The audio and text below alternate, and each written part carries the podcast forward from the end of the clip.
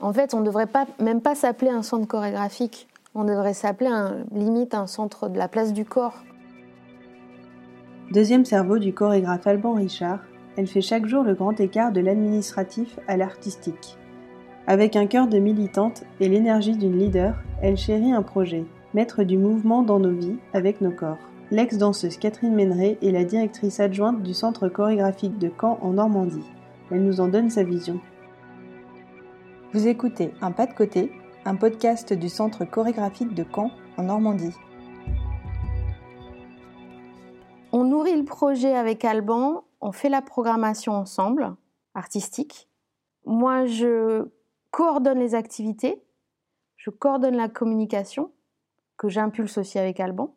Je coordonne l'administration et le budgétaire, je suis garante du budget, on fait les choix budgétaires. Je m'occupe de l'équipe, j'ai un rôle politique, de représentation politique. Il ne peut pas être en répétition en tournée et euh, faire telle réunion avec euh, tel élu. Je suis là pour ça. Je suis là pour euh, rechercher les artistes, voir où ils en sont, voir où en est le secteur, voir quels sont les artistes dont les projets pourraient correspondre au projet qui se fait à Caen. Je me déplace dans les activités qu'on fait pour voir ce que ça donne en réalité. Allez, grosso modo, c'est ça. Ces établissements qui ont un label national sont soumis à un projet d'artiste. Il s'avère que le projet que Alban a posé, je n'ai pas contribué à, écrire, il m'a appelé après, était suffisamment large pour être nourri. C'était, on va dire, un projet que moi j'appelle théorique. Mais justement, c'est un projet ouvert. L'intelligence d'Alban, je la souligne particulièrement parce qu'elle est très rare, c'est qu'il a fait appel à moi, qui suis quelqu'un qui vient d'une famille artistique radicalement différente de la sienne, qui ne prône pas forcément les mêmes courants esthétiques, mais comme on s'est retrouvé politiquement, éthiquement, il s'est dit ça élargira le projet, ça le nourrira, et je ne serai pas au centre de tout si je travaille avec quelqu'un comme Catherine.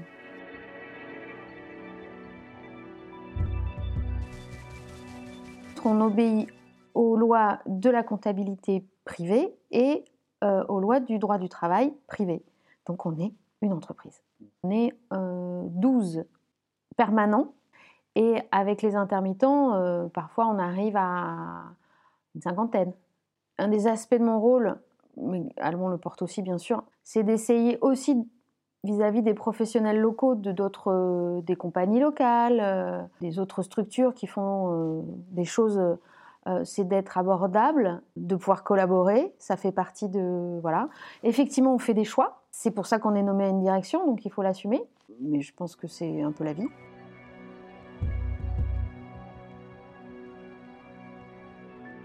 Mon engagement est un engagement militant, je dirais même un sacerdoce qui frise parfois le ridicule si on regarde investissement-résultat euh, avec certains critères.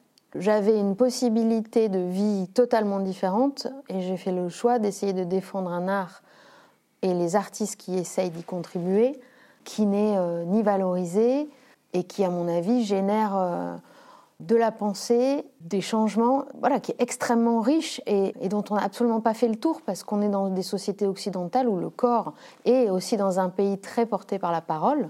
En fait, on ne devrait pas, même pas s'appeler un centre chorégraphique. On devrait s'appeler limite un centre de la place du corps euh, dans nos sociétés parce qu'au final, la danse est un médium.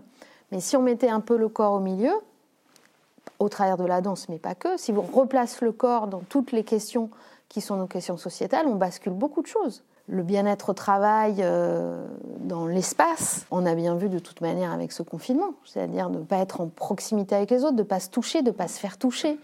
Alors c'est un terme savant. Entre vous et moi, quand on est en vrai, il y a une espèce d'empathie euh, qui se passe. Il se passe quelque chose qui n'est pas lisible, qui n'est pas quantifiable, mais en fait on se renifle, on se sent, on se voit. Et ça, c'est des choses qu'on ne rentre pas dans, nos, dans notre lecture. Et je trouve que euh, la danse permet, en tout cas à chacun, de prendre conscience un peu de son corps et euh, souvent de démystifier euh, cet endroit-là, remettant la danse dans nos vies. C'est-à-dire qu'en fait, on n'est pas obligé de faire d'être des, des, prouesses de la danse que de savoir un peu prendre l'espace, prendre le toucher et prendre en considération l'autre avec son corps. Quoi.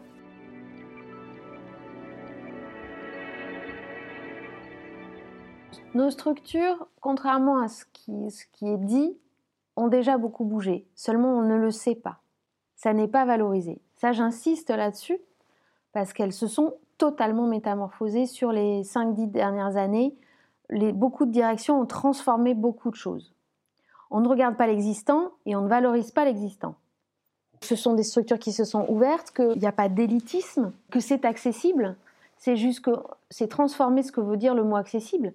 Accessible, c'est accessible par de la convivialité, par l'ouverture, certes, mais aussi par la pratique. En pratiquant, d'un coup, tu changes ton regard. Et par l'attitude, rien que par l'attitude, tu accueilles les gens, la manière dont tu le fais, tu, tu changes tout.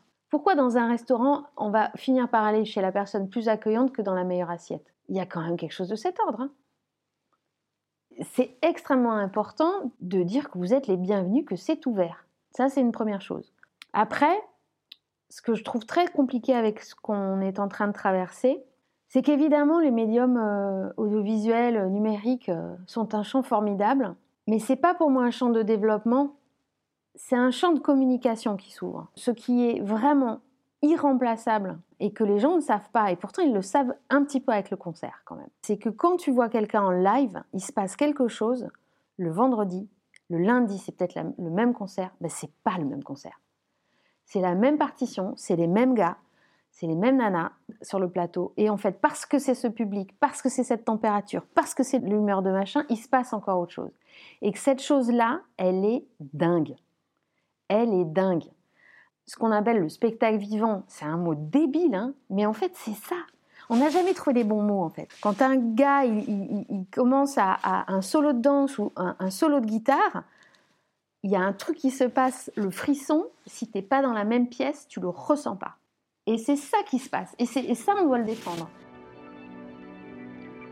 Vous écoutez Un pas de côté, un podcast du Centre chorégraphique de Caen, en Normandie.